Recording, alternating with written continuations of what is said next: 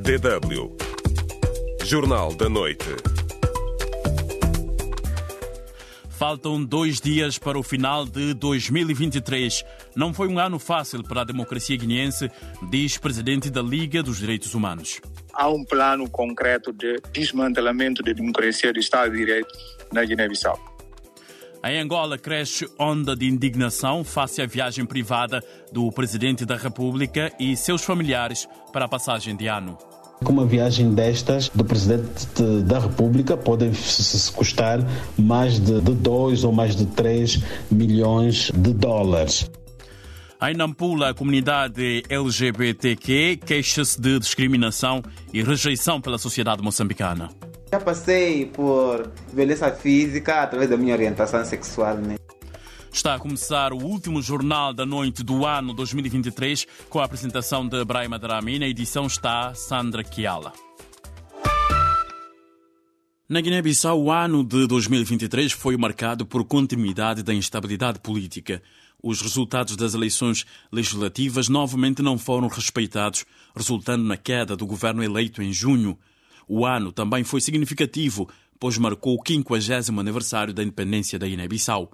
Cerca de 884 mil eleitores foram convocados às urnas para eleger o um novo Parlamento e, consequentemente, formar o novo governo. A coligação Plataforma Aliança Inclusiva, PAI Terra Arranca, obteve a maioria absoluta com 54 dos 102 deputados. Contudo, a alegação de tentativa de golpe de Estado levou o presidente Omar Sissoko Embalo a dissolver o Parlamento. O constitucionalista Basalar Gouveia considera essa decisão inconstitucional, inválida e sem força jurídica. A Constituição é muito clara no seu artigo, que é o artigo 94, dizendo que a dissolução do Parlamento, da Assembleia Nacional Popular, só pode acontecer ao fim de um ano de, de uma nova eleição. Ora, a última eleição foi em 4 de junho e, portanto, durante este ano, até 4 de junho de 2024 não pode haver qualquer dissolução. O recorrente braço de ferro institucional levou a Guiné-Bissau por um caminho perigoso, segundo o presidente da Liga Guineense dos Direitos Humanos, Boubacar Touré. Ele descreve 2023 como um ano negativo para o Estado de Direito Democrático. A Guiné-Bissau está num caminho perigoso, num caminho de desconstrução, de desmantelamento, e é por isso que para nós há um plano concreto de desmantelamento da democracia do Estado de Direito na Guiné-Bissau. O autoritarismo assume uma dimensão maior com a pretensão de instalar um regime ditatorial. No início de dezembro, confrontos armados em Bissau entre as Forças Armadas e a Guarda Nacional aumentaram a tensão. As versões oficiais divergem, mas o presidente Sissoko acusou o líder do parlamento, Domingos Simões Pereira, de orquestrar um golpe de Estado.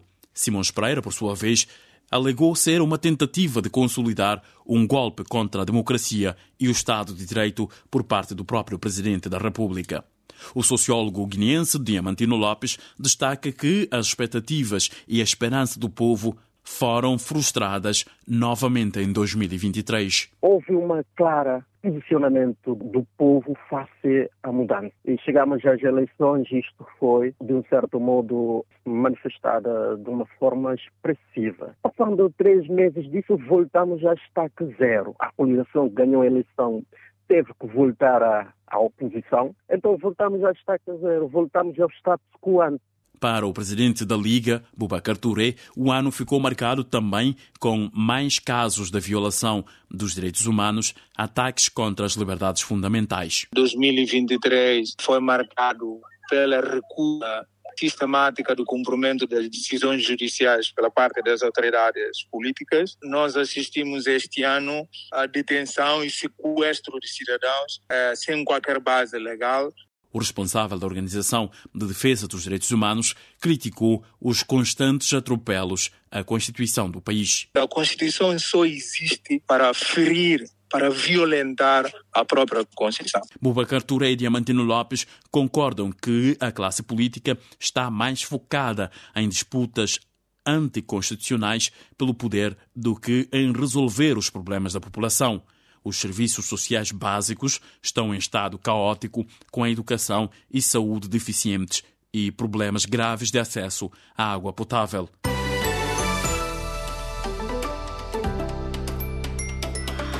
A radioatividade é muito perigosa. Sobretudo quando combate a ignorância e a intolerância, quando denuncia a corrupção e o abuso do poder. Radioativa. DW África.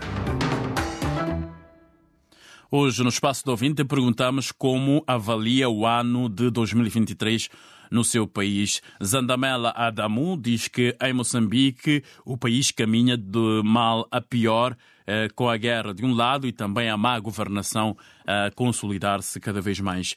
A Florinda Balanca diz que é uma lástima em 2023 em Angola foi um ano horroroso. Comenta este internauta no nosso Facebook. John Tyson diz também que 2023 foi um ano muito péssimo com uh, corrupção e perseguição uh, em Angola uh, a aumentar a cada dia que passa. Pode também deixar o seu comentário no nosso Facebook. Pode responder à pergunta do dia no Facebook da DW África. facebook.com barra DW Português. Estamos à espera das suas reações.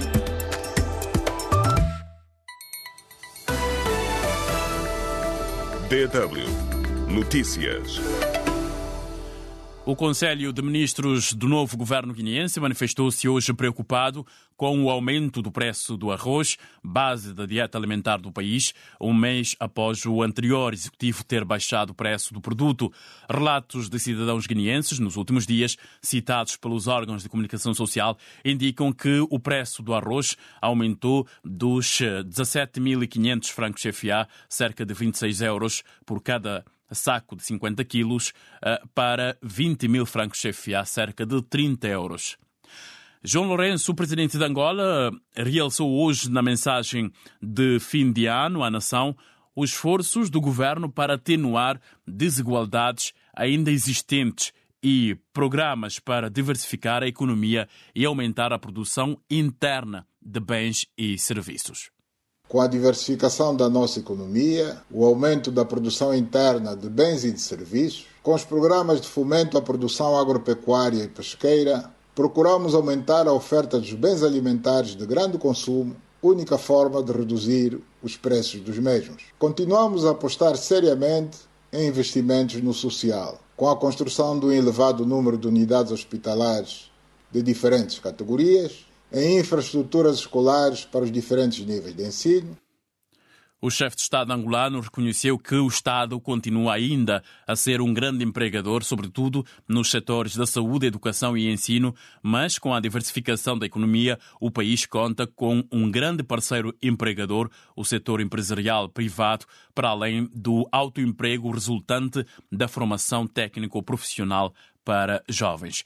Em Angola, a empresa pública de distribuição de eletricidade está a abrir as comportas de barragem devido ao aumento substancial do volume de água uh, nos rios Kwanza e Dande, provocado pelas fortes chuvas dos últimos dias. A empresa apela a que medidas eh, recomendadas sejam cumpridas imediatamente, pois, de acordo com eh, a mesma com o Instituto Nacional de Meteorologia e Geofísica, nos próximos meses as chuvas poderão ser mais intensas.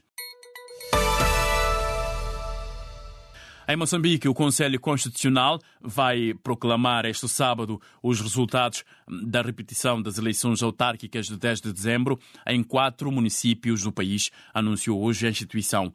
Um total de 53.270 eleitores foram chamados a repetir a votação em 75 mesas em 10 de dezembro para a escolha de novos autarcas em quatro municípios moçambicanos.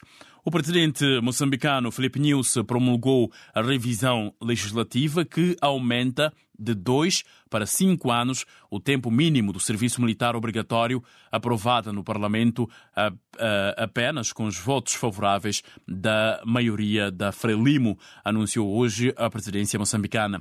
A revisão da lei mantém a idade mínima de 18 anos e máxima de 35 anos para o ingresso no serviço militar em Moçambique.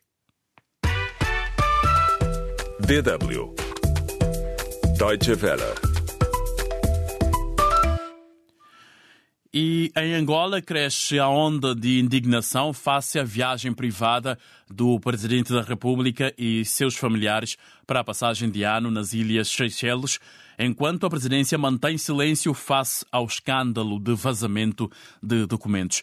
A DW, analista, alerta que a deslocação de João Lourenço a um dos arquipélagos do Índico poderá custar mais de 2 milhões de dólares. Pormenores com o correspondente Borralho Ndomba, a partir de Luanda.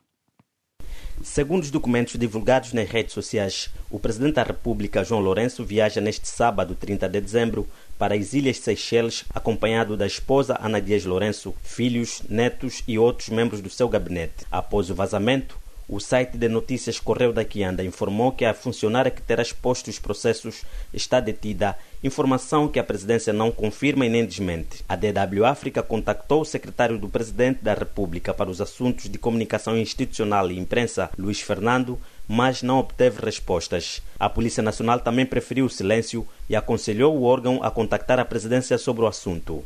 A lista que vazou, acompanhada com cópias do passaporte de João Lourenço e seus familiares, revela que 34 pessoas fazem parte da delegação. O jornalista José Gama diz que o número de membros da delegação ultrapassa o que foi exposto. Gama explica que nas Ilhas Seychelles já estão elementos dos serviços secretos a preparar a chegada do presidente. Este viaja no mesmo dia que o presidente e, por sua vez, quando chega ao local, se junta ao grupo de avanço. Nós estamos aqui agora a falar, assim, de um grupo que vai entre 30, 40 a 50 elementos. Esta viagem privada poderá ter custos elevados nos cofres do Estado, sublinha o jornalista, somando as despesas com a ajuda de custos dos funcionários da presidência que integram a delegação, hotéis, avião, viaturas protocolares e até alimentação nas Seychelles, o jornalista acredita que a passagem de ano de João Lourenço no exterior do país poderá torrar mais de 2 milhões de dólares. Por cada dia de trabalho no exterior, a presidência paga 350 dólares de ajuda de custo com o pessoal da guarda. Durante os 10 dias de férias do presidente nas Ilhas Seychelles, serão gastos 133 mil dólares só com as diárias dos seguranças de João Lourenço, diz José Gama. Podemos dizer que uma viagem destas do Presidente da República pode custar mais de 2 ou mais de 3 milhões de dólares. Pelo menos isso segundo os cálculos aqui que nós eh, andamos a fazer. O presidente do Movimento dos Estudantes Angolanos, Francisco Teixeira, diz que o dinheiro a ser esbanjado em viagem privada fora do país serviria para comprar carteiras para as escolas públicas do país, onde milhares de crianças estudam ainda debaixo das árvores. Eh, nós já denunciamos várias vezes que em Angola nós temos 19 mil árvores que servem como salas de aula, crianças que estudam debaixo das árvores, e para nós não faz qualquer sentido gastar tanto dinheiro, esse dinheiro todo em viagem, quando nós temos estes todos os problemas no nosso ensino. O ativista dito dali questiona a transparência na gestão do dinheiro das viagens feitas pelo Presidente da República. Se ele não quer que os cidadãos saibam o que é que ele faz e deixa de fazer enquanto Presidente da República, que põe um cargo à disposição e vai para a vida dele privada. Para dito dali, o presidente João Lourenço está cada vez mais insensível às preocupações dos angolanos e critica a suposta detenção da funcionária que vazou os documentos. Não pode prender a jovem ou a funcionária que supostamente vazou isso. As pessoas têm que estar preocupadas com a forma como o presidente da República age de forma irresponsável, gasta o nosso dinheiro, desrespeita os angolanos. Isso é humilhação. De Luanda para DW, Borralho Ndomba. Perdeu uma emissão? Encontra todos os jornais da DW África em www.dw.com/português. Em Nampula, a comunidade LGBTQ queixa-se de discriminação e rejeição pela sociedade e, em consequência disso, milhares de jovens vivem fechados. A Lambda, uma organização moçambicana defensora dos direitos das minorias sexuais, está a lutar pela mudança de paradigma e já nota resultados positivos. A outra luta é mesmo com o governo moçambicano que não quer legalizar a organização no país. Sítio Luchek tem mais detalhes. As minorias sexuais na província nortenha de Nampula não têm uma vida tranquila nas comunidades devido às discriminações, humilhações e até agressões por causa da sua orientação sexual. Loi Nimusa, mais conhecida por Loi, tem 23 anos de idade, nasceu e reside na cidade de Nampula. descobriu sua orientação sexual aos 11 anos, mas só assumiu publicamente cinco anos depois.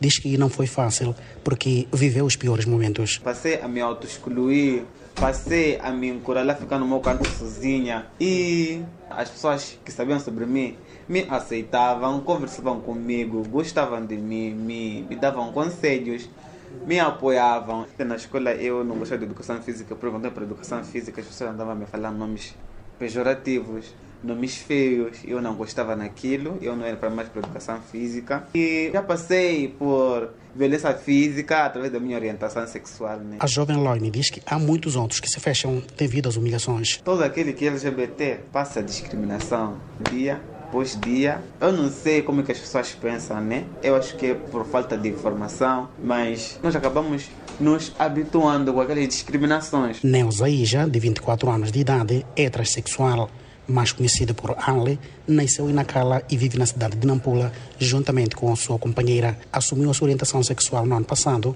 embora os pais não aprovem por motivos religiosos. Nenhum dos pais estão preparados para ter um filho ou uma filha lésbica ou gay, porque ele já tem plano, vai nascer, vai ter filho, vai nos dar neto. Então isso foi um problema em aceitação da minha família. Mas o bom, o que me deixa confortável, não 100%, é saber que tem pessoas que respeitam respeitam esta orientação. Isso é o que me dá um pouco de força para seguir em frente. Para Ali, neste momento, há um único desejo: ser respeitado, ser aceite na comunidade em geral, que as pessoas normalizem os homossexuais. O coordenador provincial da Associação Lambda, uma organização moçambicana que defende os direitos das pessoas LGBT, lésbicas, gays, bissexuais e transexuais, Orlando Cobre, conhecido por Cisne, diz que a associação tem vindo a trabalhar em defesa e aceitação das minorias a nível das comunidades e tem surtido efeitos positivos. Temos realizado também capacitações e educação para a sociedade civil, tanto para algumas instituições do governo, principalmente aquelas que servem